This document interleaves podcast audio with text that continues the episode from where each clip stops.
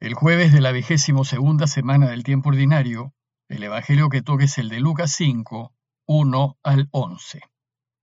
En aquel tiempo la gente se agolpaba alrededor de Jesús para oír la palabra de Dios, estando él a orillas del lago de Genezaret. Y vio dos barcas que estaban junto a la orilla. Los pescadores habían desembarcado y estaban lavando las redes. Subió a una de las barcas, la de Simón, y le pidió que le apartara un poco de tierra. Desde la barca, sentado, enseñaba a la gente. Cuando acabó de hablar, dijo a Simón, Rema mar adentro y echen las redes para pescar. Simón contestó, Maestro, nos hemos pasado la noche bregando y no hemos cogido nada. Pero por tu palabra echaré las redes. Y puestos a la obra, hicieron una redada de peces tan grande que reventaba la red. Hicieron señas a los socios de la otra barca para que vinieran a echarles una mano. Se acercaron ellos y llenaron las dos barcas, que casi se hundían. Al ver esto, Simón Pedro se arrojó a los pies de Jesús diciendo, Apártate de mí, Señor, que soy un pecador. Y es que el asombro se había apoderado de él y de los que estaban con él a ver la redada de peces que habían cogido. Y lo mismo les pasaba a Santiago y Juan, hijos de Zebedeo, que eran compañeros de Simón. Jesús dijo a Simón, No temas, desde ahora serás pescador de hombres. Ellos sacaron las barcas a tierra y dejándolo todo, lo siguieron. El relato anterior concluyó mostrándonos a Jesús curando a los enfermos que le trajeron y orando con frecuencia a fin de continuar alineado con su Padre. Después Lucas nos lo mostró visitando los pueblitos de toda la región anunciando en las sinagogas la buena noticia del reinado de Dios y curando. Sin embargo, hasta ese momento y según Lucas, Jesús caminaba solo. Aún no había invitado a nadie para que lo acompañe y ayude en la inmensa tarea que es procurar que su Padre reine. Bueno, pues hoy Lucas nos relata la invitación que Jesús hizo a quienes fueron sus primeros compañeros. Apóstol, como saben, significa enviado, pues Jesús enviará a quienes ha elegido a que vayan y anuncien la llegada del reinado de Dios, ya que cuenten a todos que Dios reinará más pronto si nosotros colaboramos con Él. A estas alturas, y si bien Jesús se alojaba en casa de Pedro, es de suponer que aún no lo había invitado a que se le una al trabajo por su Padre. Es de notar que en el Evangelio de Marcos, que es el más antiguo, Jesús llama a sus apóstoles al inicio de su vida pública. Pero Lucas ubica este llamado después de un buen tiempo en el cual Jesús ha estado recorriendo la comarca solo, enseñando y curando. Esta diferencia del momento de la llamada es un ejemplo más que muestra que los evangelios no son relatos biográficos de la vida de Jesús, sino enseñanzas acerca de él y de su camino, o como ya dijimos, son catecismos en forma de historia. El relato de hoy empieza diciéndonos que la gente se agolpaba alrededor de Jesús.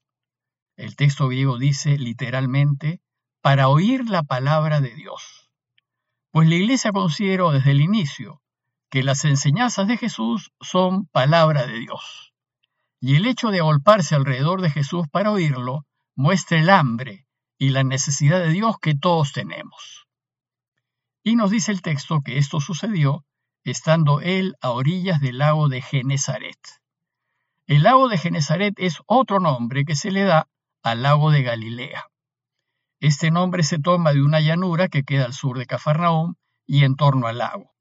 También se le llamaba lago de Tiberíades en honor a la ciudad de Tiberíades construida hacía poco por Herodes Antipas a orillas del lago, y también se le llamaba mar de Galilea.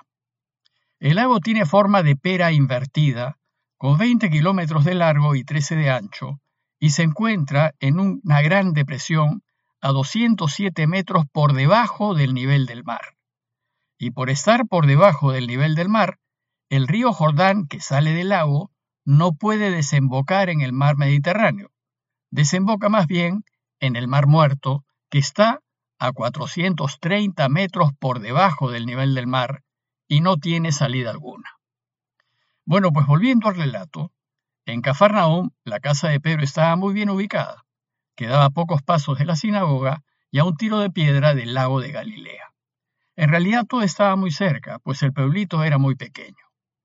La ubicación y el tamaño de la casa de Pedro nos indica, contra el pensar común de la gente, que éste tenía una vida relativamente acomodada para la vida del campo.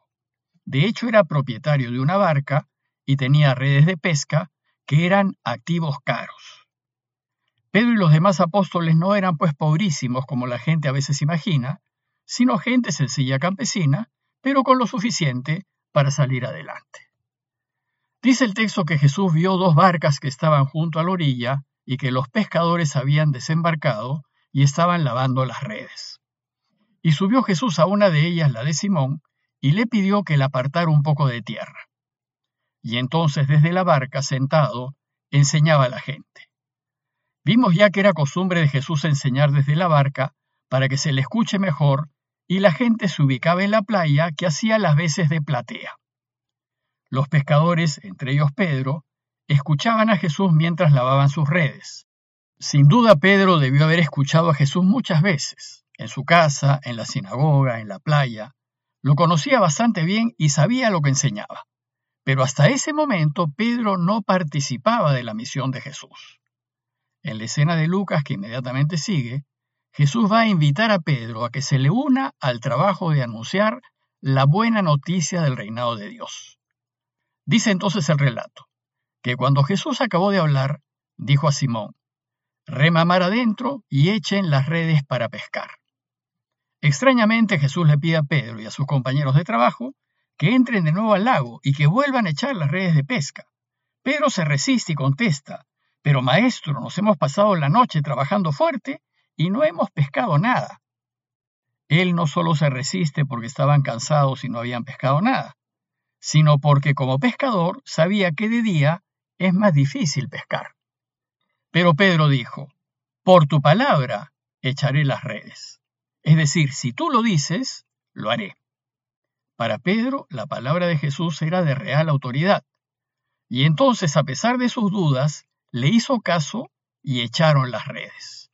Y el resultado fue asombroso, pues dice el texto que hicieron una captura de peces tan grande que reventaba la red, y no lo podían creer.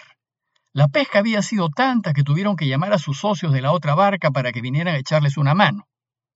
Parece que Pedro y Andrés se habían asociado a otros pescadores en el negocio de la pesca, y por lo que sigue, parece que fueron los hermanos Santiago y Juan. Entonces los socios se acercaron y llenaron las dos barcas al punto que casi se hundían. Es decir, el resultado de hacerle caso a Jesús, a pesar de nuestras dudas, es impresionante. Para ellos seguramente una pesca así debe haber sido algo jamás visto.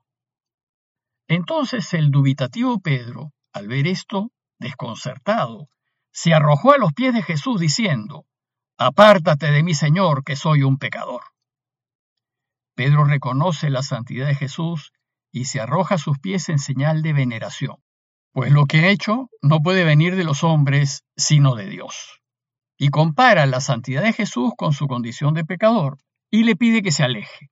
Apártate de mí, pues la santidad no se condice con el pecado.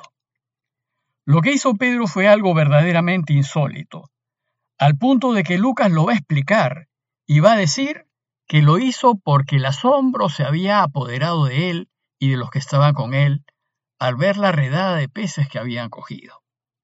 La abundancia de peces es un signo que apunta a la divinidad de Jesús.